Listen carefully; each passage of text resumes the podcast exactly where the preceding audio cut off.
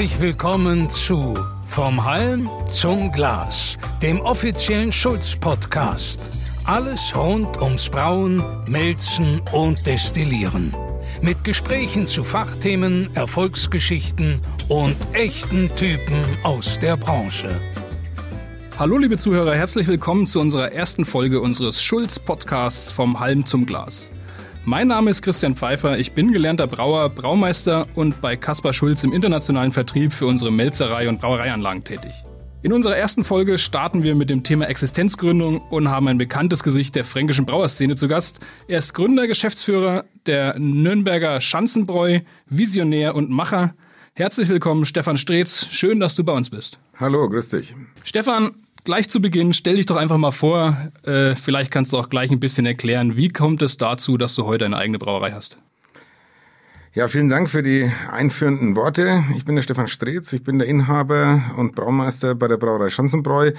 Wie kam es dazu? Ähm, ja, ist ein etwas längerer Weg gewesen. Also ich habe äh, schon mit 16 war ich schon etwas bieraffin und äh, wie vielleicht viele und habe mit 16 schon angefangen, echt durch ein altes Rezeptbuch von meiner Großmutter Bier brauen, habe das dann äh, echt tatsächlich in der in der Küche zu Hause gebraut. Äh, das Ergebnis konnte man kaum trinken, aber ich bin dem ganzen Ding treu geblieben. Habe dann nach dem Abi eine Lehre als Brauer gemacht bei äh, Tucher in Nürnberg und bin danach dann nach Berlin an die VLB, Versuchs- und Lehranstalt für Brauerei, habe dort meinen Diplom-Ingenieur gemacht und äh, war ja, zehn Jahre in Berlin gewohnt, habe dann bei einer großen Reinigungsmittelfirma äh, einen Job bekommen, habe dort Wassermanagement gemacht, äh, Prozessoptimierung bei Brauereien in und Ausland, äh, war weltweit unterwegs. Und irgendwann habe ich dann den ähm, ja, den hat mein Chef zu mir gesagt, ey Stefan, wir haben äh, in Nordbayern wird ein Verkaufsgebiet frei, willst du das nicht machen? Kommst aus Nürnberg, hab komm, das wäre für dich eine äh, ne gute Nummer. Dann gut verhandelt. Und äh, dann habe ich diesen hab ich diesen Job dann angenommen. Und ja, dann eben in Nürnberg äh, haben wir uns dann, ich habe einen kleinen Fable für Amischlitten und dann haben wir uns da in der Bärenschanzstraße, haben wir uns da einen, äh, eine Werkstatt angemietet und mit drei Kumpels zusammen mit meinem Bruder. Und da haben wir oben einen Amischlitten geschraubt und ja, die ganzen Leute haben natürlich gesagt, alle, die vorbeigekommen sind, ah, Mensch, Drehts, äh, Stefan, jetzt zeig mal, was du kannst, bist ein, bist ein Brauer, äh, lässt das immer über die anderen Biere, dass die dir nicht schmecken. Und äh, da unten im Keller haben wir noch Platz, da bauen wir jetzt eine kleine Brauerei rein. Gesagt, getan haben den Waschkessel von der Großmutter nach unten gezerrt in den Keller und haben dann angefangen, Bier zu brauen. Und siehe da, die Ergebnisse waren einigermaßen gut. Und ich glaube, das brauche ich keinem Brauer erzählen. Jeder, der Brauer ist oder eine Brauerei hat, hat ganz schnell wieder ganz viele Kumpels. Und äh, dann haben wir immer alle sechs Wochen da unten im Keller Bier gebraut. Und ja, das wurde dann immer mehr, immer mehr. Und aus der Bärenschanzstraße ist dann auch der Name Schanzenbräu entstanden. Und 2006 haben wir dann eben halt angefangen, ähm, das etwas größer zu machen, sind dann nochmal umgezogen. Durch meinen Job bin ich halt viel rumgekommen und alles, was die anderen Brauereien weggeschmissen haben, das habe ich mir aus dem Schrottcontainer rausgeholt. Dann haben uns aus Schrott einfach halt so eine kleine äh, Heimbrauerei gebaut und so ging es dann los. Dann wurde es immer mehr und äh, dann haben wir uns eben entschlossen, uns Gypsy-mäßig woanders einzumieten und sind dann da in eine Brauerei in Bamberg in die Brauerei Sauer in Rostov am Forst gegangen. Der ist ein guter Freund von uns und der hat gesagt, er hätte noch Kapazitäten frei. Und dann haben wir das eben gemacht und haben dort unsere Marke aufgebaut, haben dann ein Lager in Nürnberg aufgemacht und jetzt seit ähm, fünf Jahren haben wir, sind wir dann in die Planung gegangen, weil die Marke wurde immer erfolgreicher und dann haben wir eben eine eigene Brauerei jetzt letztens aufgebaut. Und da sind wir jetzt seit 2016, also 2015, jetzt vor fünf Jahren genau fast, also am, am 15. Juni 2015 haben wir den ersten Baggerschof gemacht und am 13. Januar 2016 haben wir den ersten Sud gebraut. Und mittlerweile haben wir uns äh, eben zur zweitgrößten Brauerei in Nürnberg entwickelt und mit wachsendem Erfolg. Und da sind wir stolz drauf und äh, das freut uns dass wir da eben so ein schönes, äh, schönes Ding dahin gebaut haben. Und wir haben jeden Tag Spaß dran, äh, dass wir da Bier brauen können und dass es den Leuten schmeckt. Sehr schön, das klingt ja wie eine sehr tolle Geschichte. Äh, da hast du dir scheinbar deinen Traum verwirklicht mit der eigenen Brauerei. Aber war jetzt wirklich das Kochbuch der Grund, warum du Brauer geworden bist oder wie bist du grundsätzlich da erstmal drauf gekommen? Naja, das ist auch so eine lange, lange Geschichte. Also ich meine, eigentlich wollte ich Umwelttechnik studieren. Also ich habe zwar ein 1er Abi gehabt, also 3-1, aber äh, das hat halt nicht dazu gereicht. Forstwirtschaft hat mir auch noch gefallen, aber das war einfach, ähm, ja, ich wusste eigentlich damals überhaupt nicht, was ich machen soll. Und wie gesagt, ich habe halt schon ich war halt immer schon bieraffin und habe gesagt, ja, ich studiere mal irgendwann Biologie und Hektoliteratur und einfach halt so aus so einem, so einem Blödsinn raus. Und dann haben wir das halt irgendwann mal, habe ich mich dafür interessiert und fand es dann für mich äh, eben einen super coolen Job, weil man eben aus diesen Zutaten, aus den natürlichen Zutaten und mit Zeit und Temperatur so wahnsinnig viele Ergebnisse äh, rausbringen kann, unterschiedliche unterschiedliche Geschmacksrichtungen und dann habe ich mich da ein bisschen informiert und dann hat halt einer gesagt, irgendwie, das war damals noch der Bernhard Wagemann von der Tucher Brauerei, der jetzt da der äh, Produktionsleiter ist und Braumeister, der hat zu mir gesagt, mach eine Lehre und ähm, dann kannst du weitersehen, hast immer was in der Tasche. Und so ist es dann eben gekommen. Also es war eigentlich echt so ein bisschen äh, auch ein Zufall, dass man da, dass ich da so hingekommen bin. Aber mich hat es schon immer interessiert und ich bin immer noch äh, Feuer und Flamme für diesen, für diesen Beruf. Sehr schön, ja. Klingt ähnlich wie meine Geschichte. So ein bisschen der, Zug der Zufall hat einen dann dazu getrieben, doch den Beruf des Brauers zu erlernen. Das hast du von ja, meine, Eltern waren, meine Eltern waren stolz darauf, dass der Junge endlich von der Straße weg war und äh, gesagt hat, oh, er will jetzt eine Lehre machen. Auch das klingt ja ähnlich, ja. Du hast gerade von den natürlichen Zutaten, Zeit und Temperatur gesprochen, die äh, unterschiedliche Ergebnisse bringen. Dann zeig uns doch mal, was denn bei dir so aus der Brauerei rauskommt. Ich sehe, du hast einen Kasten Bier dabei. Selbstverständlich. Lass uns doch mal eins aufmachen. Können wir machen? Was wollen wir denn haben? Rotes? Das, das rote klingt gut, ja. Jawohl. Achtung. Ja, also unsere Hauptsorten sind im Endeffekt äh, ist ein Rotbier. So ist das ganze Ding eigentlich entstanden. Das war auch nochmal so eine Nummer. Da gibt es in Nürnberg gibt's so, ein, so ein Buch, das heißt äh, rotes Bier und blaue Zipfel. Und das war halt einfach ist tatsächlich so. Und das Bier, äh, das, das Buch hat halt irgendwie schon von dieser Geschichte des Rotbieres in Nürnberg gezeugt. Es gibt ja noch eine andere Brauerei, den Altstadthof in Nürnberg, der dieses Rotbier eigentlich wieder aus der Versenkung geholt hat, muss man ja ehrlicherweise sagen. Und wir haben halt einfach versucht, ähm, dieses Bier wieder, dem wieder ein bisschen, ja, eine größere Plattform zu, finden, äh, zu geben und uns hat das Bier geschmeckt, weil eben das halt so interessant ist, äh, die verschiedenen Malzsorten, die wir drin haben. Wir haben drei verschiedene Malzsorten drin, drei verschiedene Hopfensorten drin und ähm, das rote Bier war in Nürnberg halt immer stark verwurzelt. Es gibt's ja auch in der Hanse oben. Der Unterschied zwischen der Hanse und äh, Franken war im Endeffekt, dass es in der Hanse obergärig war und bei uns war es einfach untergärig. Und das haben wir gebraut und wie ich vorhin schon gesagt habe, die ersten Versuche konnte man nicht trinken, aber jetzt dann das Rotbier, das konnte man dann schon trinken und dann hat es einfach seinen, ich sage jetzt mal, Siegeszug ähm, da angetreten. Aber bevor wir jetzt so lange reden, müssen wir Sehr schöne Geschichte, Stefan. Dann stoßen wir mal drauf an und können damit auch gleich in unsere nächste Rubrik übergehen.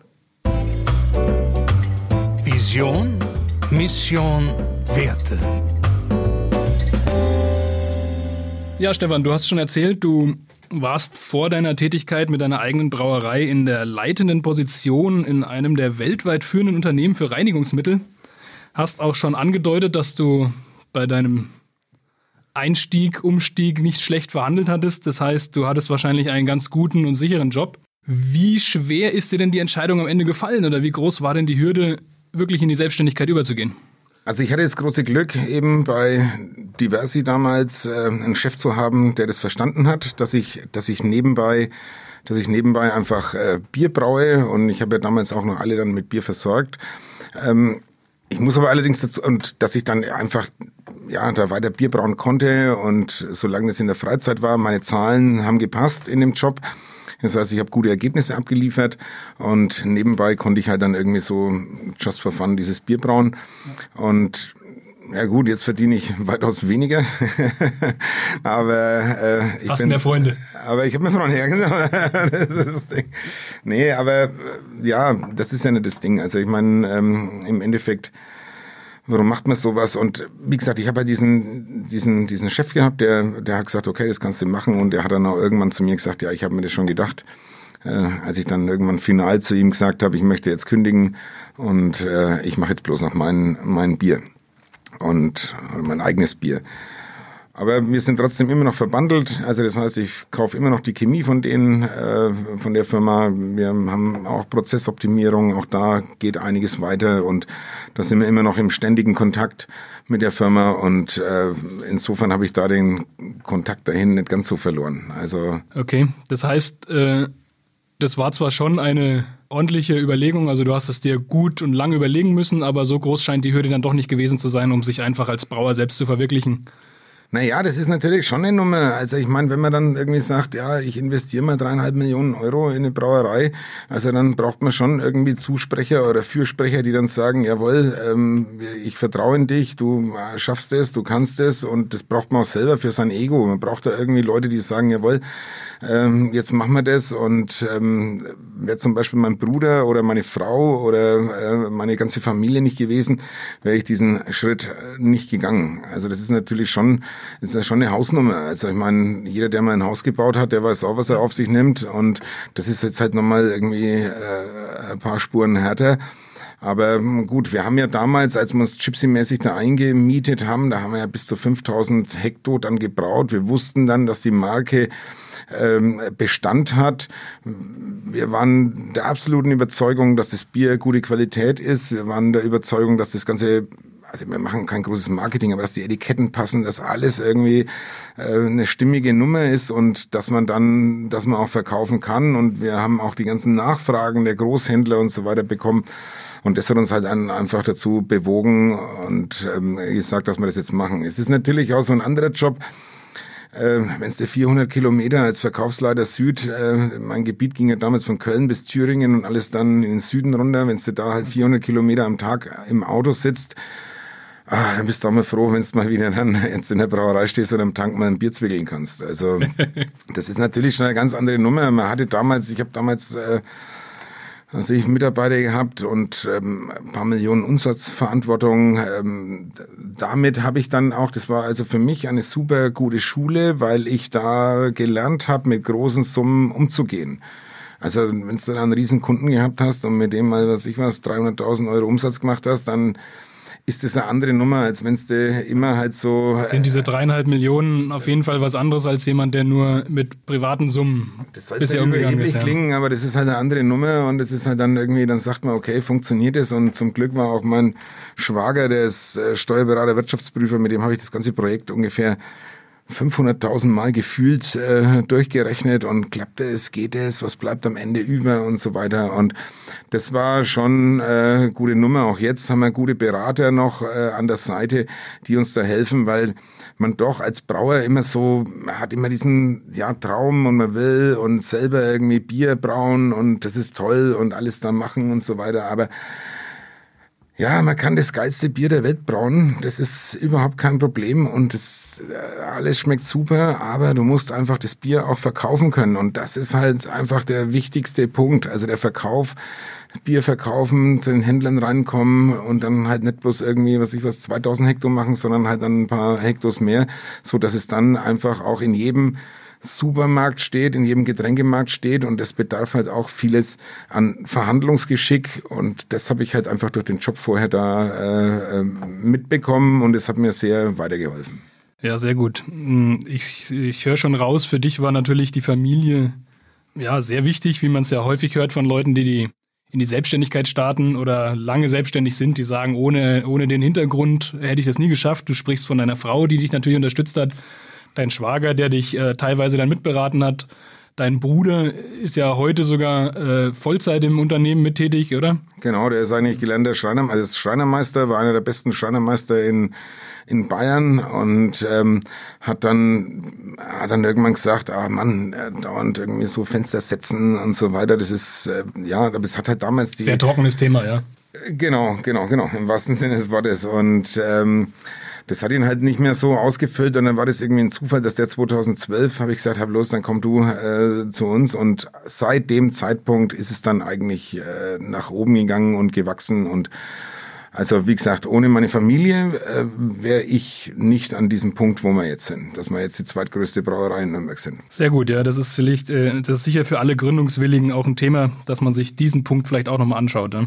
Also das ist natürlich auch so eine Sache. Also ich meine, ähm, ja, ich kann mir jetzt natürlich meinen Tag auch so ein bisschen einteilen, aber trotzdem bin ich zehn, zwölf Stunden am Tag am Arbeiten und äh, morgens nehme ich mir die Freiheit, meine Kinder in die Schule zu fahren und dann gehe ich in die Brauerei, dann schaue ich, dass da irgendwie äh, alles funktioniert. Manchmal sagen sie, wenn du nicht da bist, dann läuft alles besser, aber damit muss man auch leben. Das ist auch vollkommen in Ordnung. Und ähm, abends, wenn man dann halt nach Hause kommt, dann also muss ich schon die Zeit einteilen, dass man nochmal Hausaufgaben vielleicht machen kann mit den Jungs. Und die Zeit vergeht so schnell, sagen immer alle. Mein Vater hat immer gesagt, ach, die Zeit vergeht so schnell. Ich habe mir gedacht, ach, was erzählst denn du jetzt? Aber es ist tatsächlich so. Die Zeit vergeht echt so schnell. Und ähm, ich will mich trotzdem immer noch ähm, um die Familie kümmern. Ich will zu Hause sein. Ich möchte äh, mit meinen Kindern, wenn es da Probleme gibt, möchte ich mit dabei sein. Meine Frau nimmt natürlich, also Christiane nimmt natürlich sehr viel, viel ab. Und jetzt auch gerade hier aktuell äh, Corona und so weiter, die macht da viel Homeschooling und so weiter und so fort. Da ist sie natürlich, also ähm, also muss man schon den Hut ziehen, was sie da an Leistungen gebracht hat. Die macht bei uns auch noch einen Facebook-Auftritt und so weiter und so fort. Also die ist da schon äh, noch viel dabei. Und ohne die würde es so nicht funktionieren. Und das muss man sich auch im Klaren sein, wenn man eine Brauerei aufmacht, dass man dann schon im Hintergrund äh, Leute braucht. Also nicht zu vergessen natürlich auch nochmal meine Mutter, die bis äh, vor ein paar Jahren immer noch die Löhne und oder jetzt heute auch noch Löhne macht und äh, die immer noch jeden Tag vorbeikommt und die nach dem Rechten schaut und äh, ah, so viel Geld kannst du nicht ausgeben und das kannst du nicht machen und das kannst du nicht machen. Und wenn du jetzt was, jetzt willst du schon wieder einen Tank von Kaspar Schulz kaufen, äh, so viel Geld kannst du nicht ausgeben. nee, Quatsch. Also das ist, das wird dann immer alles wohl überlegt, diskutiert, auch in der ganzen Familie und dann werden die Entscheidungen getroffen und bisher haben wir, glaube ich, keine falsche Entscheidung äh, insofern Sehr schön. getroffen. Ähm, vielleicht nochmal einen kurzen Schritt zurück. Während dieser ganzen Überlegungsphase bzw. Planungsphase, bevor es dann wirklich losging, hattest du mal kurz den Gedanken, einfach alles hinzuschmeißen und zu sagen, ja, das ist doch nichts, das ist zu viel, ich gehe wieder zurück, ich mache irgendwas anderes, aber bloß nicht das? Äh, da fragst du am besten nochmal meine Frau. Hast du öfter naja, zu Hause die Sachen in die Ecke geschmissen, hast gesagt, das war's? Nee, das nicht. Also ich habe schon immer an diesem ganzen Plan festgehalten, aber äh, es kommt natürlich immer so eine Nummer raus, äh, für was machen wir das denn alles? Für was? Für was? Du sitzt dann, die Kinder sind im Bett und du sitzt nochmal draußen auf der Terrasse und machst nochmal hier und da eine Kalkulation und da nochmal das und schaust dir das nochmal durch. Also das war schon eine harte, harte Zeit. Ähm, schwierig war natürlich dann auch noch die ganze Planung, jetzt sage ich mal, mit äh, ja, mit der Stadt, weil die, also nichts gegen die Stadt in keiner Weise, aber die waren halt einfach nicht darauf vorbereitet, dass irgendwann so ein Spinner kommt und sagt, ich brauche jetzt, ich baue jetzt eine Brauerei. Das war ja damals, äh, wie gesagt, ähm, äh, also vor fünf, sechs Jahren. Jetzt ist es ja vielleicht schon Usus, aber die haben ja damals gesagt, was, sie wollen eine Brauerei bauen? Also das funktioniert nicht. Und das waren halt so Sachen, gegen die man ein bisschen ähm, gerade, ankämpfen Gerade in musste. Nürnberg, wo es ja auch lang keine wirkliche Brauerei-Neugründung mehr gab, sondern eher eigentlich über Jahrzehnte hinweg genau, gegenteilig genau, verlaufen ist. Ja? Genau, genau, genau. Es wurde natürlich, es gab natürlich immer die Tucher, die halt immer auch immer super Bier macht und alles. Also, äh, aber so eine Brauerei-Neugründung, da hat keiner von denen wusste da Bescheid. Also das war dann echt ein harter Kampf, äh, die Leute zu überzeugen, aber ich bin immer dran geblieben und ich war immer meinem, äh, ja, dem der Idee halt einfach treu und ähm, habe das mit Full Force eigentlich versucht und äh, nachgehalten auch. Gut, bei der, ich sag mal, bei der Ideenfindung für die Brauerei, es ist ja häufig, heute werden ja Brauereien äh, meistens in so zwei Gruppen oder bei Neugründungen zwei Gruppen unterteilt. Das ist zum einen diese klassische Gasthausbrauerei, und die andere äh, Art der Brauerei ist ja eher so, wo ihr unterwegs seid, ähm, ja, Produktion und Verkauf in eher Flaschen oder Fässer. Ja. Gab es bei euch, habt ihr diese beiden Optionen gegeneinander abgewogen oder war das von vornherein klar, welchen Weg ihr gehen wollt? Also wir haben die natürlich abgewogen und dadurch, dass ich halt auch Brauereitechnologie studiert habe, viele Leute kenne in dem ganzen äh, in dem ganzen Bereich, war für mich im Endeffekt von vornherein klar, wir wollen eine Brauerei auf die grüne Wiese bauen, nach unseren Gesichtspunkten, so wie wir da Lust drauf haben und keinerlei äh, Gaststättenbrauerei. Das war für uns damals also ein ganz klares, äh, ein ganz klarer Weg. Ähm, man, man lässt sich ja bei der Gasthausbrauerei häufig von der Marge ähm, ja, verleiten, dass man ja, doch ein Gasthaus dazu macht, weil man einfach ja, für viel mehr Geld verkaufen kann als jetzt beispielsweise eine Flasche. Also korrekt, aber ich muss auch jeden Tag da sein bis 10 Uhr. Ich muss auch jeden Tag bis Ding, dann muss ich noch mal, brauche ich nochmal so und so viel Beschäftigte. Wir haben ja nebenbei auch noch eine Gastronomie, äh, an der bin ich auch beteiligt. Und für mich war am Anfang immer klar, ich bin also ich, ich beteilige mich an der Gastronomie, weil wir natürlich einen Punkt haben, wo wir unser, unser Bier verkaufen können, wo wir unser neues Bier auch präsentieren können. Und äh, für mich war aber halt immer klar, ich möchte nicht auf der Seite der Gastronomie stehen, das müssen andere machen. Ich bin der Bierbrauer, ich konzentriere mich aufs Bierbrauen. Und das hat sich jetzt im Endeffekt auch jetzt gerade in dieser äh, Corona-Situation relativ gut ähm, durchgesetzt, so dass wir uns auf unser Kerngeschäft äh, konzentrieren. Und wir wollten immer Bier brauen. Geschäft, äh, Kerngeschäft, Bier brauen. Ja. Bier brauen, Bier abfüllen, Bier verkaufen. Fertig. Und das war, das war immer unser, unser Fokus. Und ähm, Gasthausbrauerei sind, sind super. Ich kenne ganz viele äh, Typen, die dann auch ihren Braukalender haben und hier nochmal und da nochmal und da nochmal das brauen und verschiedene Biere machen. Ist ein, auch ein wahnsinnig äh, cooles Konzept. Ähm, für mich war nur die Gastro ein bisschen so ein, so ein Unsicherheitsfaktor und ich wollte einfach immer, ich wollte einfach nur Bier brauen. Das war mein, das war mein Ding. Deswegen haben wir uns konsequent für diese Nummer entschieden. Okay. Du hast gerade schon angesprochen, ihr habt eine eigene Brauereigaststätte, genau. die auch relativ am Anfang dann äh, schon mit dabei war. Was oder wie wichtig äh, ist die für dich? Also ich sag mal gerade im Punkto vielleicht ein Teil des Umsatzes oder vielleicht sogar noch wichtiger als als Aushängeschild, als Marketingkomponente oder ist es für euch einfach nur irgendwas, was nebenher mitläuft? Also die Schankwirtschaft ist, also wir haben sie Schankwirtschaft Schanzenbräu genannt äh, oder Schanzenbräu Schankwirtschaft, je nachdem, wie man es sehen will. Wir haben die in Gostenhof aufgemacht. Also wir kommen ja aus der Bärenschanzstraße, habe ich vorhin schon gesagt, Bärenschanzstraße, Gostenhof, Gostenhof, das Kreuzberg von Nürnberg haben da eine schöne alte, holzvertäfelte äh, äh, Wirtschaft gefunden. Die haben wir renoviert, also was heißt renoviert? Wir haben die halt einfach wieder zum Leben erweckt und das ist eine richtig traditionelle, schöne Kneipe. Da kann drin Karten gespielt werden. Wir haben klassische fränkische äh, Gerichte. Und das ist für uns natürlich äh, unser Punkt, wo wir unsere Biere präsentieren können. Das ist für uns ein Aushängeschild. Für uns ist diese Gastronomie super wichtig. Aber wir wollen, oder ich will nicht mehr aber sagen, jedoch wollen wir diese Gastronomie komplett von der Brauerei trennen. Also ja. das war für uns immer wichtig. Wir verknüpfen das nicht miteinander, sondern die Brauerei liefert an die Gastronomie und äh, auch ein anderer Betreiber. Also ihr habt dann Pächter oder irgendwie ein. Nee, es sind zwei. Das ist ja so entstanden, dass alter Kumpel von mir, ein alter Rugby-Kumpel von mir, der hat gesagt, Stefan, äh, soll ich dir ein bisschen unter die Arme greifen? Das ist, als ich damals gesagt habe, es ist ein bisschen gewachsen. Und dann hat der aber gesagt, ja, wir brauchen, wir brauchen eine Wirtschaft und ich bin da dabei. Und jetzt, äh, ich bin da halt mit 40 Prozent dran beteiligt. Äh, der andere hat auch noch 40 und dann haben wir noch einen Partner dabei, der macht 20 Prozent, ist der Jürgen. Und der, der schmeißt im Endeffekt jetzt die, die Gastronomie, er macht die Bestellung und schaut, dass das ganze Ding läuft und das ist einfach, da haben wir auch irgendwo so ein bisschen so einen wunden Punkt getroffen ähm, die Leute, wir sind, verstehen uns als Nachbarschaftskneipe, wir äh, reservieren nur zwölf Plätze, äh, obwohl wir 60 haben, aber wir wollen einfach, dass die Leute, dass da was passiert, dass da Leben, dass Subkultur äh, in Nürnberg entsteht, dass äh, sich Leute wieder treffen. Und wenn irgendwo ein Tisch frei ist, ein Platz frei ist, dann loskommen, warte kurz, es ist nichts frei oder es ist gerade nichts frei, stell dich an die Bar, trink ein Bier und dann setzt sich damit dazu. Und dann wird gar nicht gefragt, dann werden die Leute zusammengesetzt, dann ist die Kneipe immer frei und dann äh, immer voll. Und und dann werden da entstehen da echt äh, coole Gespräche und so weiter und das ist einfach so ein schöner Nachbarschaftsort. Aber das ist für uns essentiell wichtig, dass wir so einen Platz haben, an dem wir unsere Biere natürlich präsentieren können. Aber wichtig war immer die Trennung Gastronomie zu Brauerei. Sehr gut, das kann ich übrigens bestätigen. Also ich war auch schon in der Gaststätte, da kann man durchaus ein Geschäftsessen haben und nebendran wird Schafkopf gespielt und trotzdem ist es irgendwie ein gemütliches Beisammensein. Also man fühlt sich weder mit Anzug noch mit Latzhose irgendwie fehl am Platz. Es kommt nur drauf, drauf an, also halt, wir haben keine Musik. Also uns ist so ein bisschen dieses, äh, wie soll ich sagen, also was mir halt immer gefallen hat, ich habe mir halt, ich bin ja auch viel rumgekommen und dann habe ich mir mal angeschaut, wie schaut denn das aus in den Kneipen, wo gefällt's dir denn?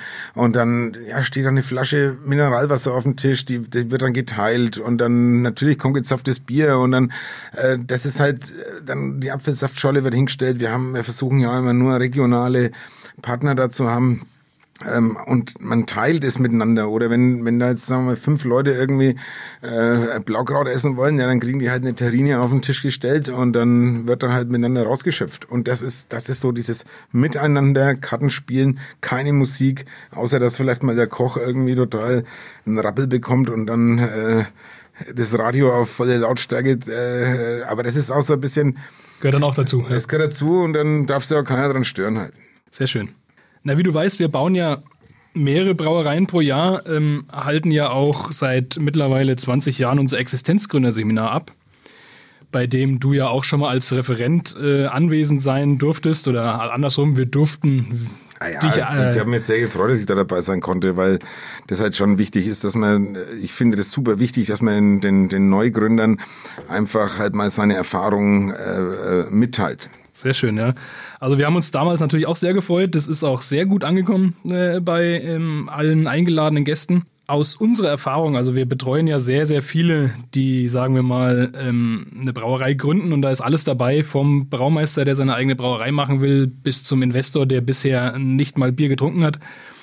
Die Fragen sind grundsätzlich immer die gleichen am Anfang. Also wie viel Bier möchte ich produzieren?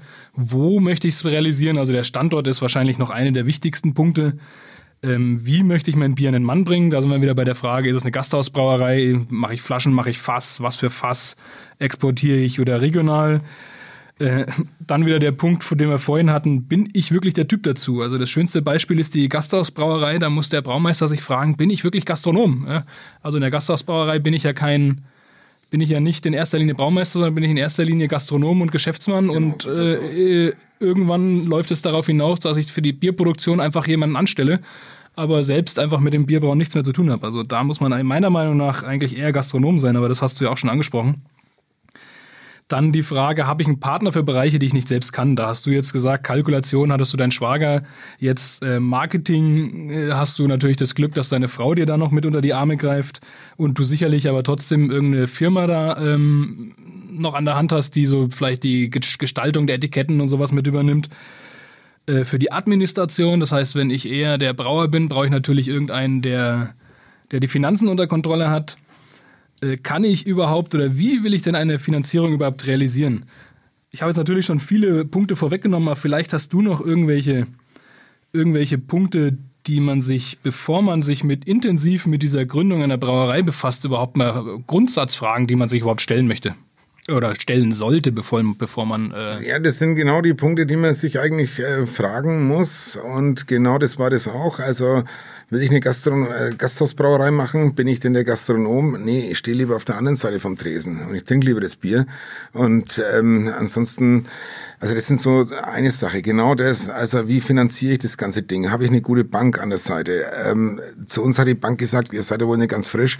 Ähm, der Bierkonsum geht nach unten und ihr wollt eine Brauerei bauen. Also gerade in dieser Größenordnung und so weiter. Dann die haben rein die Zahlen natürlich gesehen. Die haben nicht den Trend die haben erkannt, die sondern haben, nur die Zahlen. Ja, ne? ja, genau. Aber die haben, die haben halt diese Zahlen gesehen und haben gesagt, ey, das kann ja wohl nicht wahr sein. Aber ich konnte sie dann überzeugen und ähm, das war eine Nummer. Und ja, also du musst halt auch, du musst dich halt mit der Zeit, also den Gesetzen des Marktes irgendwie unterwerfen oder das sagen wir nicht unterwerfen. Du musst die Gesetze des Marktes kennenlernen. Du musst die zum einen akzeptieren. Du musst irgendwie deinen eigenen Weg finden. Wir haben zum Beispiel eine Prämisse und diese Prämisse heißt, es gibt bei uns drei Worte, gibt es nicht in unserem Sprachgebrauch. Es heißt Rabatt, Aktion und Rückvergütung. Und das ist, und damit, also wenn man, das ist ein ganz, ganz, ganz hartes Geschäft. Also das ist echt hart, weil irgendwie der, irgendein Getränkehändler sagt, ja, jetzt verkaufe ich von dir 500 Hektar, jetzt will ich aber von dir was sehen. Warum? Äh, jetzt brauchen wir zum Beispiel ein, ein, ein, neues Bier. Jetzt bringen wir zum Beispiel ein neues Bier auf den Markt, das Killengold zum Beispiel. Jetzt sagt er, Also wir haben Rot, Hell, Kehlengold, sind drei Hauptsorten. Und jetzt bringen wir das Kehlengold auf den Markt. Das andere haben sie uns alles aus den Händen gerissen. Dann haben wir gesagt, jawohl, endlich in Nürnberg eine neue Brauerei und wir identifizieren uns damit.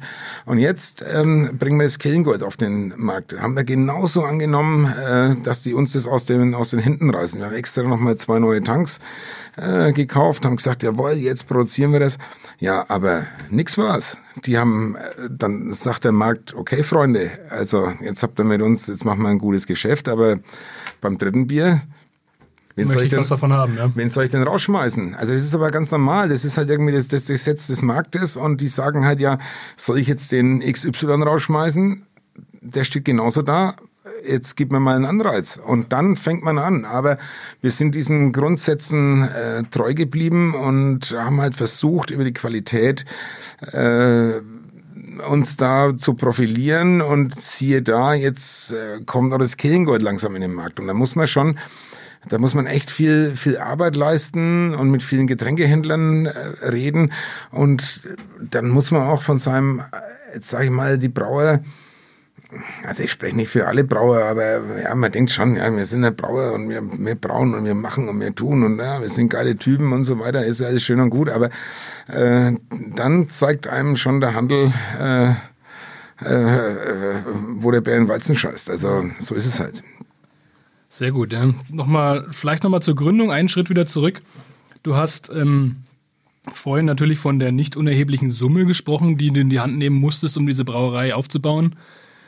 Ähm, ich gehe jetzt einfach mal davon aus, dass du weder so viel bei deinem vorherigen Job verdient hast, noch dass du exorbitante Summen vorher geerbt hast. Also das Thema Finanzierung war sicherlich ein sehr wichtiges Thema bei der ganzen Geschichte. Vielleicht kannst du unseren Zuhörern vielleicht mal ein paar Tipps dazu geben. Also welche Investitionsschritte hattest du? Wann bist du auf wen zugegangen? Also du hast sicherlich mit verschiedenen Banken gesprochen, hast dann strategisch abgewartet, mit wem spreche ich wann. Und vielleicht kannst du auch noch eine einen kurzen Ausblick geben, was würdest du heute machen? Also hättest du, würdest du heute einen anderen Weg der, der, der Finanzierung für das Ganze gehen? Also, um die letzte Frage äh, vorneweg zu, äh, vorzugreifen, ich würde nichts anders machen. Ich bin zu meiner Hausbank gegangen. Wir waren damals bekannt, meine Familie, also ob es mein Onkel war, mein, meine Mutter, meine oder meine Eltern. Wir waren bei der ja gut, bei der Sparkasse halt einfach bekannt. Das ist, äh, weil es halt die regionale Bank war. Also das heißt nicht, dass wir da irgendwie äh, super viel Kohle gepackt hatten, aber wir haben halt immer mit denen äh, gute Geschäfte gemacht. Und ähm, ich bin zu denen hin und habe gesagt, okay, wir wollen die Brauerei machen. Und dann, wie gesagt, es ist schon wichtig, dass man einen guten Steuerberater hat oder halt einen guten äh, ja, Unternehmensberater, der der dann auch mal ein bisschen das Ganze ein bisschen aufbereitet. Weil wenn ich da hingehe und sage, ja, ich will jetzt eine Brauerei bauen und ach so, und das weiß ich nicht und das weiß ich nicht, und dann sagen die natürlich, ja, was haben sie denn an EBIT äh, sich vorgestellt? Was haben sie denn an freier Liquidität? Wie wollen sie das machen? Wie wollen sie das zurückzahlen? Äh, äh, da muss man schon ähm, gut vorbereitet hingehen. Also man kann nicht blauäugig in so ein Bankgespräch gehen quasi. Also man kann nicht denken und sagen, ey, ich bin jetzt der coolste Brauer der Welt, ich will jetzt eine Brauerei aufbauen. Das geht nicht. Also da muss man schon, äh, da muss man schon echt ganz, ganz, ganz genau wissen, was man will und muss sehr gut vorbereitet sein drauf. Und dann glaube ich, oder habe ich halt zumindest so erfahren, dann hat die Bank auch gesagt, okay, ach so, der Strez, der hat jetzt nicht irgendwie bloß so ein paar Hirngespinste da äh, im Hirn, sondern der, der meint es ernst. Und dann braucht man natürlich auch nochmal einen guten Partner seitens äh, Brauerei, äh, Hersteller, der halt dann einfach sagt, ja, schaut her, hier ist ein definiertes Angebot, so und so und so und so schaut es aus und ähm, dann kann man da auch ganz schnell halt irgendwie auch seine Rentabilität und alles dann damit ausrechnen. Aber was das Wichtigste ist, das ist das, was ich ähm, irgendwie echt so festgestellt habe, das ist Liquidität, Liquidität, Liquidität und Liquidität. Also das ist der wichtigste Punkt bei der ganzen Nummer, weil wenn du keine Kohle hast, bist du bankrott. Natürlich, du bekommst keine oder beziehungsweise bist dann auch bankrott und das geht dann unter Umständen ziemlich schnell. Dann ist, das geht ganz, ganz, ganz, ganz schnell. Also wir hatten auch Phasen, wo wir gesagt haben, okay, jetzt haben wir keinerlei Kohle mehr. Wir hatten nichts mehr. Wir hatten nichts. Wir hatten nichts mehr auf dem Konto. Ich habe da echt von meinem Sohn ich glaube, ein Tausender vom Konto von dem, ach, das jetzt an, nee, ja jedenfalls aber ein Tausender überwiesen, dass ich eine Rechnung überweisen konnte und dann habe ich die 1000 Euro wieder zurück äh, überwiesen. Aber das ist, das war, also da waren wir an einem Punkt manchmal, wo wir gesagt haben, was ist denn jetzt los? Und genauso jetzt auch mit Corona, auf solche Sachen, alle sagen immer, ja, es wird getrunken und gegessen wird immer. Aber jetzt kommt sowas, hat man noch nie erlebt. Ja, der ist ein Einbruch definitiv Auf da. einmal. Und jetzt, und jetzt musst du diese 30 Prozent Umsatz einbußen. Jetzt musst du dir irgendwie stemmen können. Und wenn du da nicht gute Banken an der Seite hast und ähm, immer deine Rechnung gezahlt hast, äh, äh, ein gutes Rating hast und so weiter, das ist das Allerwichtigste. Also da muss man schauen, dass man da äh, gut dabei ist, dass man Liquidität auf die Seite schafft und dass man halt ja, ja, liquide ist die ganze Zeit. Ja, sehr gut. Also so, ich höre das raus, du musst sowohl äh, das Vertrauen deiner Bank äh, gewinnen, das heißt schlüssiges Konzept präsentieren. Konzept heißt nicht nur, was möchte ich machen, sondern auch, wie möchte ich jemals diesen Kredit wieder zurückbezahlen. Ja, klar. Aber das Vertrauen durch eine äh, beidseitig gute Geschäftsbeziehung einfach über die Jahre auch aufrechterhalten. Also Rechnungen Ja, bezahlen, äh, nicht längere Zeit im Minus sein und auch eigentlich, äh, sagen wir mal, das Wort halten, weil sonst äh, lassen sie dich im schlimmsten Fall fallen und dann bist du weg vom Fenster. Genau, ich meine, okay, es ist natürlich ein ganz spezifisches äh, Unternehmen, so eine Brauerei. Äh, aber ja, wir hatten immer einen Plan B auch. Also das war immer, immer wichtig, einen Plan B zu haben. Hast du sonst noch irgendwelche bürokratischen Hürden gehabt? Also ich sag mal in dem Fall, du wolltest ja da bauen, äh, gab es da irgendwelche Steine im Weg oder irgendwas? Ach na ja, das haben wir dann irgendwann schon hinbekommen mit der, mit der Stadt und so weiter. Das hat schon alles gepasst. Also das war wunderbar. Man muss halt einfach von seiner Idee überzeugt sein, das mit den Leuten besprechen und dann äh, funktioniert es auch. Sehr gut. Also ihr hattet jetzt nicht wirklich irgendwie Stein im Weg, sondern auch da hattet ihr. Ja, haben wir Unterstützung bekommen seitens der, der Stadtverwaltung und so weiter. Das war sehr wichtig. Gut, Stefan. Ich denke, dann können wir uns äh, mein Glas ist leer gleich ein neues äh, ein, auf, auf das äh, ja das nächste wäre das helle übergehen und somit auch gleich zum nächsten Thema. Wie macht ihr das eigentlich? Ja, Stefan, vielleicht, äh, wie gerade angesprochen, fangen wir mal an mit unserem, oder machen wir weiter mit dem Hellen. Immer gerne, warte. Kannst du gerne, während wir uns das Bier einschenken, schon mal vielleicht zwei, drei Wörter darüber verlieren. Was ist es für ein Bier? Wie seid ihr drauf gekommen? Ja, gutes Helle äh, ist halt für uns einfach ein klassisches Helles, aber etwas anders interpretiert. Also das heißt, wir produzieren ja sowieso traditionell untergärige Biersorten. Wir machen nur einmal im Jahr äh, ein obergäriges, das ist rotes Weizen, aber ansonsten machen wir nur untergärig und äh, ja, das Helle ist ein ganz klassisches Helles, aber mit ein bisschen mehr äh, Hopfen drin. Also wir haben 25 Bittereinheiten drin im Hopfen, haben den äh, Tradition Select und Mandarina Bavaria ein bisschen mit drin, so dass wir halt eine leichte Fruchtigkeit haben und äh, Genau, das aber trotzdem unfiltrierte Biere sind. Und ja, wir haben also diese gepaart mit einer schönen Vollmundigkeit und ein bisschen äh, einer guten Hopfennote. Oh, vielen Dank. Sehr gut, Stefan. Dann stoßen wir einmal an. Gerne. Prost. Prost. Du hast im Laufe des Gesprächs ja schon mehrfach so von euren verschiedenen Biersorten gesprochen. Vielleicht kannst du uns noch mal ganz kurz erklären, welche Biere habt ihr und was ist euer Topseller heute? Also wir haben im Endeffekt haben wir drei, drei Hauptbiersorten. Das ist das Rote, das Helle und das Kellengold. Das Rote haben wir am Anfang gehabt. Das äh, war neu auf dem Markt, da haben sie uns das Bier aus den, aus den Händen gerissen. Dann haben wir ein Helles auch noch äh, auf den Markt gebracht. Das hat sich so dann entwickelt und äh, mittlerweile hat aber das Helle das Rote überholt. Also dieser helle Trend ist ganz deutlich ähm, äh, zu sehen und ja, wir bekommen das komplett zu spüren. Das heißt, das Rote ist ein bisschen nach unten gegangen. Also äh, das Helle hat, wie gesagt, das äh, Rote überholt. Nebenbei haben wir noch das Kellengold entwickelt damals. Das war mal eigentlich auch eine ganz, äh, ganz nette Geschichte. Da habe ich wir haben auch noch einen Pilz, wir haben auch ein rotes Weizen, wir machen auch ein Festbier, wir machen auch äh, einen Bock und so weiter. Das sind alles so Sorten, die wir haben, aber das sind für uns immer saisonale Biere, die wir immer nur äh, zur Saison anbieten. Und vorhin haben wir schon mal über die, über die Schankwirtschaft gesprochen. Da bieten wir die, die Biere natürlich dann vom Fass an und dann sind es immer kleinere Mengen und äh, dann werden die dort eben dann serviert. Jetzt mittlerweile eben durch äh, versuchen wir halt einfach äh, die Biere jetzt auch noch in die Flasche zu bekommen. Ist für uns natürlich schwierig auch wegen Leergut und Kastenpfand und so weiter und so fort. Aber sagen wir so, wir konzentrieren uns auf unsere drei Hauptsorten Rot, Hell, Kehlengold. Das sind die, das sind die drei Sorten, die wir haben.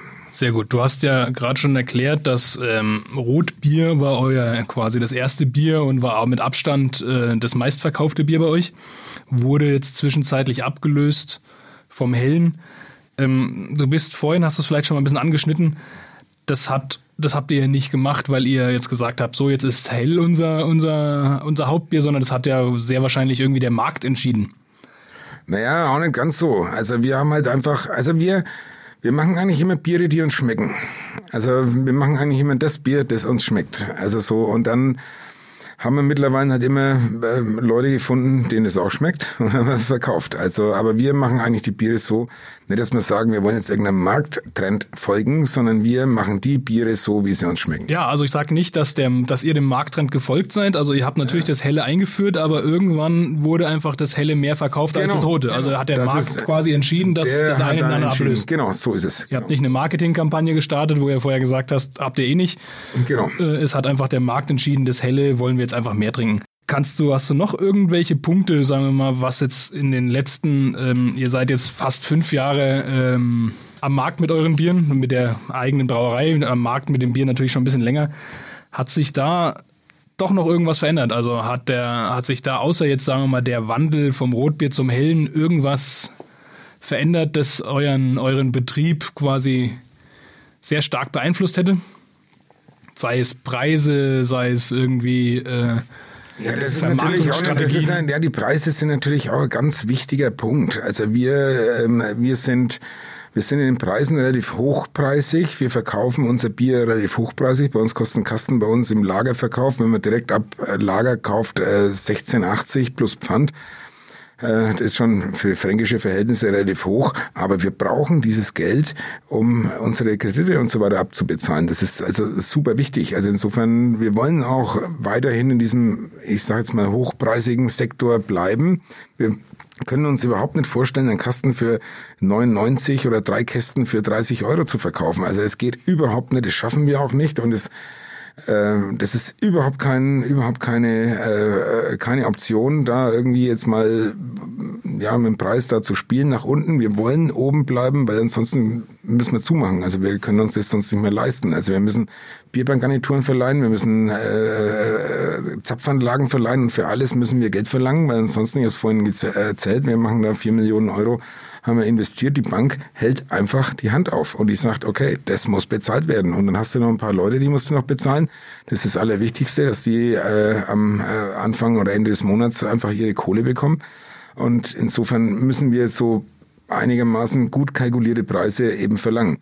Uns hat's äh, sehr gewundert, dass halt das helle, das äh, sehen wir einfach, dass so ein helles Bier also als Brauer, wenn du so ein, das, das Rotbier da machst oder was wir hier jetzt alles noch für Biere äh, getrunken haben, das sind alles Biere mit Leidenschaft gebraut. Da sind verschiedene Malze drin und da sind verschiedene Hopfensorten drin und so weiter. Und das Helle als hat mich jetzt eigentlich sehr verwundert, dass das als so ganz klassisches, helles, ja, wir machen vielleicht eins mit ein mehr Hopfen drin, aber dass das jetzt so abgeht. Also das ist halt, ich meine, es ist ein schönes Bier, das kann man trinken und äh, ja, das, das ist aber, ja. aber das ist also, weißt du, das ist so helles ist halt, aber helles ist für mich fast ein bisschen als Brauer also es kann zu nahe treten, aber für mich ist es fast ein bisschen profan, also so das, äh, das dann anzubieten. Aber es, die, der Kunde ist König und die. Das ist auch was. Es spricht vielleicht eine doch breitere Masse an ja, als das genau, Rotbier. Genau, genau, genau. Also ich meine, die Leute wollen es nicht sonst noch bekommen und wir versuchen halt unsere Biere etwas anders zu interpretieren und äh, da eben halt nochmal zwei, drei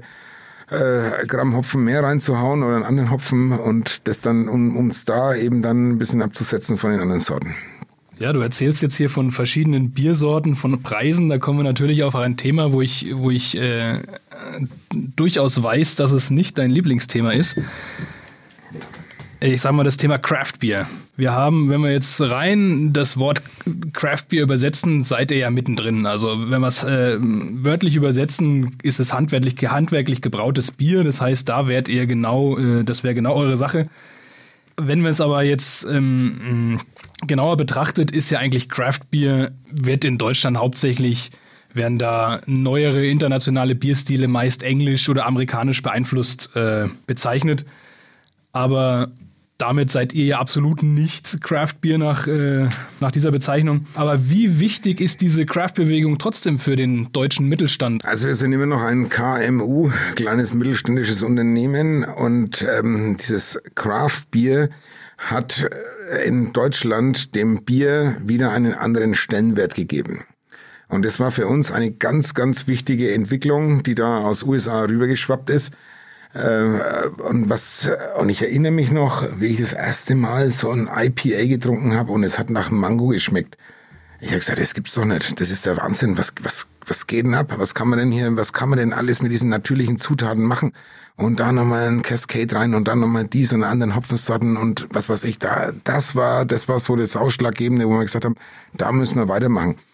Natürlich habe ich vorhin auch schon mal gesagt, ja, du kannst das coolste Bier und das beste Bier der Welt brauen, aber du musst es verkaufen können. Und das haben wir auch alles schon probiert. Wir haben dann ähm, Bockbiere im Fass gelagert und so weiter und so fort, im Holzfass, im Whiskyfass, im äh, Rumfass und so weiter, Rumbock. Äh, ein Bier von uns hieß zum Beispiel Marianne M, weil wir da äh, den Monroe-Hopfen äh, verbraut haben.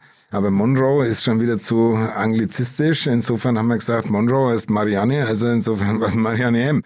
Karl ist da, haben wir auch äh, äh, gebraut. Karl ist da, ist, ähm, ich gebe zu, es war etwas Alkohol im Spiel ja. bei der Namensgebung und man kann es vielleicht ein bisschen Kalista opfen, Karl ist da, also äh, und so ist es sagen, entstanden. Das war zu spätere Stunde. Ja, so ist es halt entstanden, haben wir gedruckt, waren, waren Seller, aber wenn man dann natürlich irgendwie sagt, so ein Kasten 20 mal 03 kostet 50 Euro, die Flasche kostet 2,50, weil wir den Preis auch brauchen, weil man es im, im Whiskyfass lagert. Aber der Markt ist nicht groß. Und dann haben die Leute halt den Kasten wieder hingestellt, haben halt eine Flasche genommen, haben das dann probiert und dann war es das aber auch schon. Also das haben wir schwer verkauft, aber unsere ja. Tops. Also eure typische Kundschaft ist einfach auch kein, äh, sind eher Biertrinker als... Äh wir brauchen den Biertrinker, der am Freitag zu uns kommt oder wann er immer kommt er zu uns. Am Freitag holt er sich einen Kasten Bier ab und am nächsten Freitag Freitag kommt er wieder und holt sich wieder einen Kasten Bier. Das ist der, äh, das ist unser typischer äh, Biertrinker. Der kann bei uns alles mischen, wie er will, und dann brauchen wir von dem Feedback, was schmeckt dir besser, was ist, können wir wieder was besser machen, können wir was verbessern. Das sind unsere Kunden, die wir, die wir brauchen. Und natürlich wollen wir unser Portfolio noch ein bisschen ergänzen. Das heißt, und wir, es macht uns ja auch Spaß, so ein fast gelagertes Bier mal zu brauen und dann mal zu probieren und was passiert und welchen Hopfen nehmen wir und so weiter.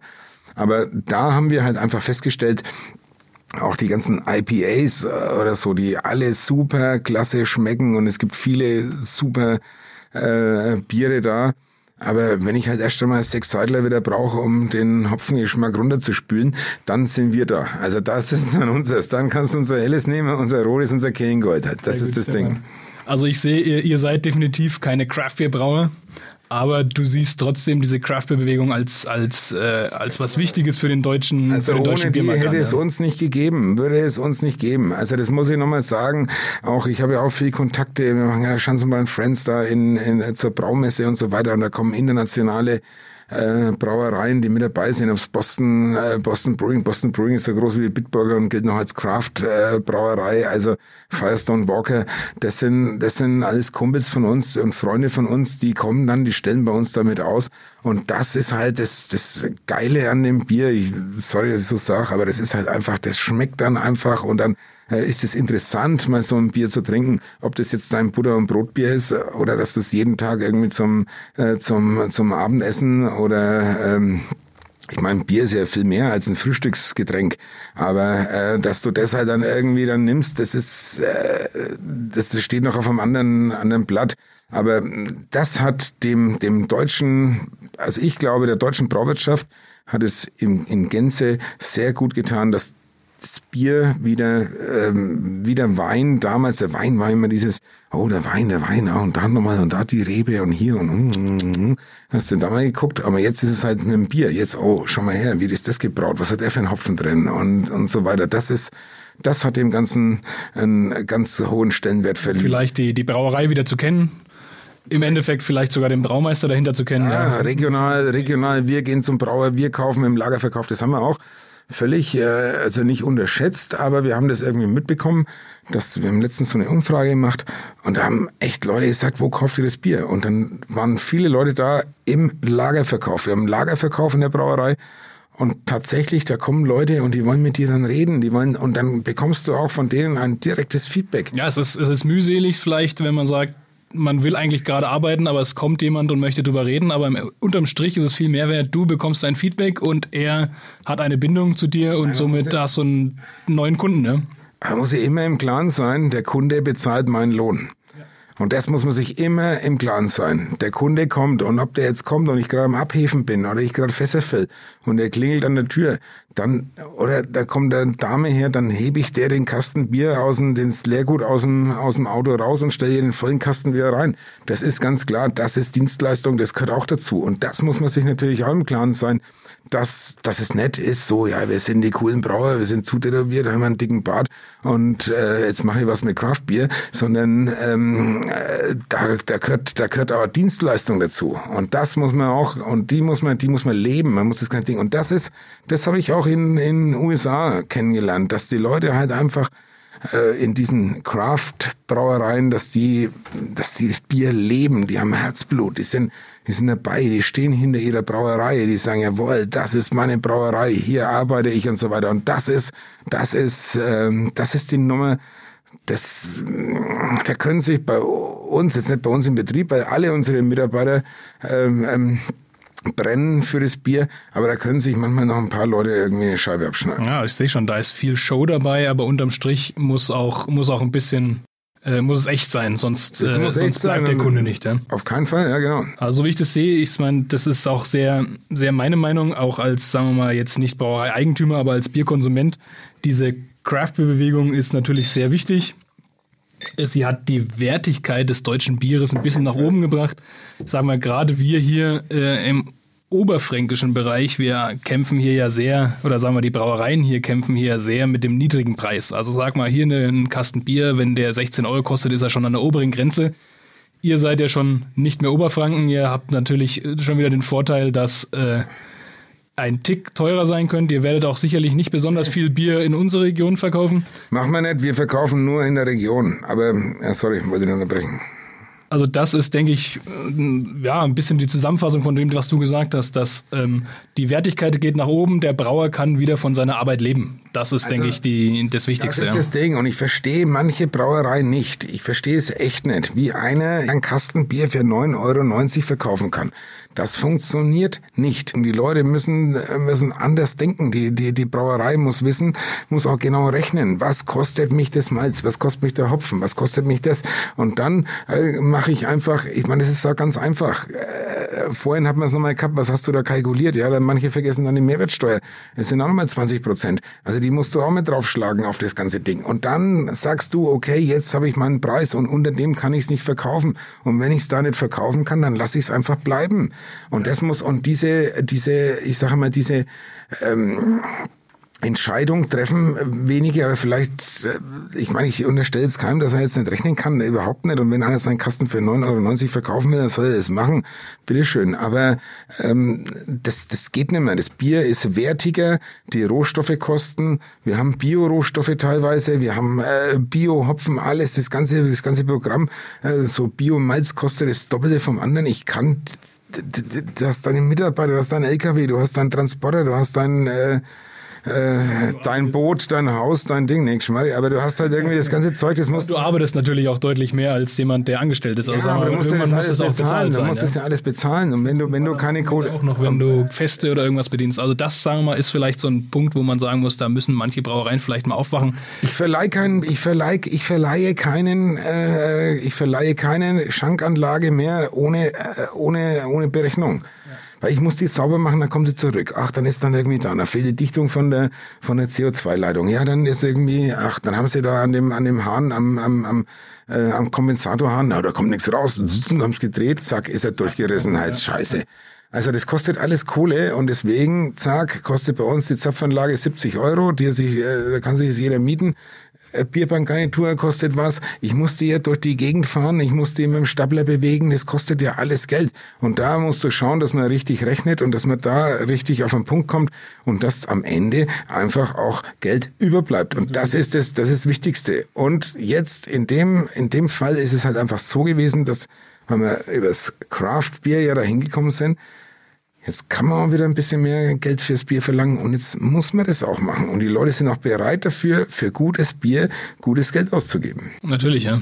Ich meine, das kann man natürlich vergleichen, wenn selbst wenn man einen Kasten Bier äh, die Woche trinkt und dafür einen Euro mehr ausgibt oder zwei, sind das im Monat immer noch äh, naja, Weniger als 10 Euro, da gibt man deutlich mehr Geld für. War ich im Laden, habe ich einen, einen, einen, ich will keinem zu nahe treten, aber da habe ich ja Wasser, das, was, was ich wann abgefüllt wurde, ey, da kostet, kostet Liter 1,90.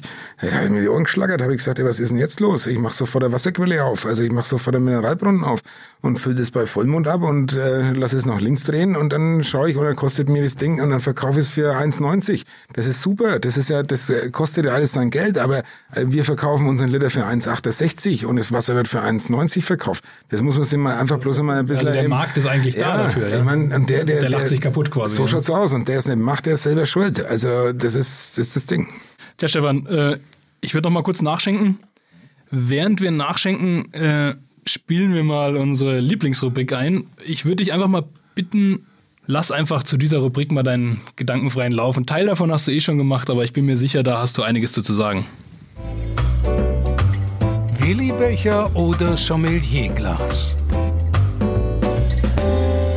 Ja, ganz klar Willibecher. Also Willibecher ist, äh, das ist das klassische Bierglas und da kannst du auch so schön draus trinken. Das ist einfach, also Sommelierglas hat natürlich auch was, auf jeden Fall. Ich bin ja auch ähm, beim World Beer Cup und beim ähm, äh, European Beer Star als Juror mit dabei. Da trinkst du natürlich aus äh, solchen Gläsern zum Verkosten, das ist gut, aber wenn du einen gescheiten Durst hast und du willst einfach mal Seidler trinken, dann brauchst du einen Willibecher und da kannst du das schön einlaufen lassen und dann ist es, also das ist das schönste Bierglas der Welt. Hätte mich vorher jemand gefragt, was du antwortest, ich glaube, ich hätte genau das Gleiche gesagt. ja, Willibecher ist echt, also das ist für mich, äh, das ist, gab auch bei uns, also gab bei uns überhaupt keine Diskussion bei uns in der Wirtschaft. Wir haben nur Willibecher. Äh, und wenn einer ein kleines Bier bestellt, dann kann er wieder kommen, wenn er Durst hat. Ja, danke Stefan. Damit kommen wir gleich zu unserem nächsten Thema. Wenn ich das gewusst hätte.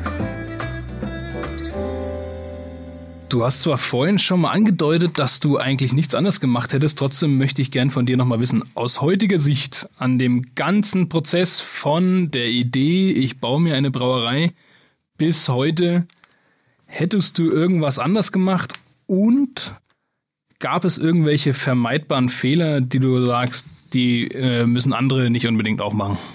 Puh, das ist natürlich jetzt eine schwierige Frage. Also, ich hätte ja, eigentlich nichts anderes gemacht. Nee, ich hätte es genauso gemacht. Ich hätte vielleicht die Zeit nochmal um zehn Jahre zurückgedreht.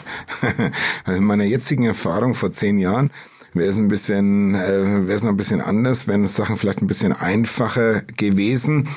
Aber nee, ich hätte definitiv erstmal nichts anderes gemacht. Nee, ich hätte es genauso gemacht wie, wie bisher. Ich würde mir vielleicht noch, also eine Sache ist, ähm, ich würde mir mehr, noch mehr Zeit äh, für meine Familie wünschen. Das ist das Ding. Also man muss, man muss auch, ähm, also ich habe vorhin schon gesagt, ja, ich verdiene nicht so viel Geld wie damals und hin und her. Und damals habe ich auch nicht viel verdient, aber man braucht trotzdem seine Zeit, äh, um das Geld ausgeben zu können. Und man braucht die Zeit, äh, seine, mit seiner Familie äh, Zeit zu genießen. Und Zeit ist ein unschätzbarer Faktor. Also ich Zeit ist, äh, ist, ja, ist eigentlich Reichtum und ähm, das möchte ich, das bin ich auch dran am Arbeiten, dass man das noch ein bisschen besser macht und dass Leute einem vielleicht noch ein paar Sachen abnehmen. Aber äh, also ich möchte mehr Zeit. Ich möchte einfach mehr Zeit haben. Das ist für mich wichtig. Sehr gut, damit erübrigt sich eigentlich auch meine nächste Frage, die wäre gewesen, hättest du oder würdest du mit deinem heutigen Wissen diesen Schritt überhaupt nochmal wagen? Aber so wie ich jetzt aus diesem Gespräch kann ich mir, kann ich mir diese Frage eigentlich sparen. Also, also ich würde es jederzeit wieder, wieder so machen, meiner Meinung nach. Ähm und ähm, ja, also es ist natürlich einmal wichtig, dass man aber gut, es hat sich ja bestätigt, dass man halt einfach einen coolen, verlässlichen Partner an seiner Seite hat. Das muss man einfach äh, gut, gut wählen. Ich glaube, ich habe eine ganz gute Wahl getroffen. Ich bin 100% davon überzeugt. Ich würde das auch nicht mehr anders machen. Also ich wäre jetzt da mit, wie gesagt, also nicht, weil ich jetzt hier sitze und äh, bei Kaspar Schulz bin, sondern das ist einfach, das hat mich... Ähm, schon, ja, schon auch beeinflusst. Ich bin hier vorhin hergekommen und auf einmal treffe ich den und den und den einen im Betrieb nehme und den nochmal und alle Stefan Hallo und so weiter. Also es ist ein sehr gutes familiäres Verhältnis, was wir hier haben. Und das, äh, also das hat mir gezeigt, dass ich jede Entscheidung im Endeffekt äh, zurecht getroffen habe und dass ich da ja, auf einem auf einem guten Weg war. Schnellfragerunde. Schnellfragerunde sagt eigentlich schon alles. Ich stelle dir jetzt drei Fragen. Vielleicht kannst du einfach ganz kurz in ein bis zwei Sätzen diese beantworten. Die erste Frage ist: Kerber oder Craft Beer Festival? Kerber. Kerber ist für mich äh, halt der Inbegriff von Tradition. Wir verstehen uns als, äh, ja, als traditionelle also nicht traditionelle Brauerei, aber wir brauen traditionelle Biere und auf den Kervers, da wird einfach ähm, das Bier getrunken und passt am besten zu uns. Craft Beer Festival hat natürlich auch seine Berechtigung, äh, jedoch äh, passen wir da nicht hin. Hopfen oder Malz? Hopfen. Hopfen ist, äh, Hopfen ist die neue Hefe.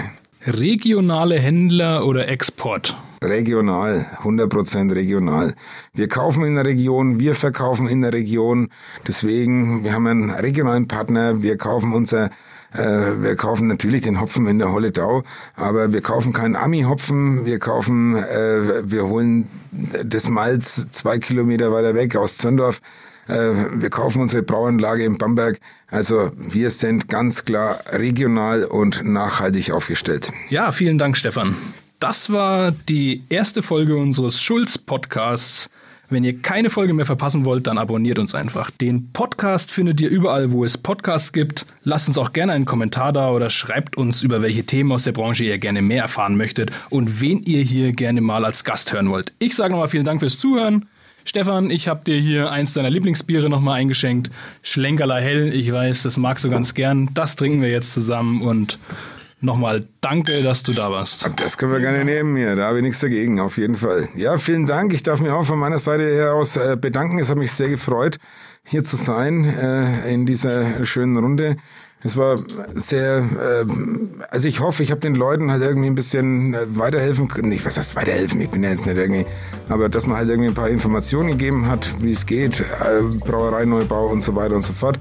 Und äh, freue mich natürlich, äh, ja, jedes Mal hier zu sein. Also ich bedanke mich nochmal und äh, Prost. Alles Gute, Prost. Danke, ciao. Alles rund ums Brauen, Melzen und Destillieren. Das war Vom Halm zum Glas, der exklusive Schulz-Podcast. Genusstechnik seit 1677. Made in Bamberg. Weitere Informationen finden Sie auf kasper-schulz.de. Dieser Podcast wurde produziert von Access Visuals, Film- und Videoproduktion aus Bamberg. access-visuals.de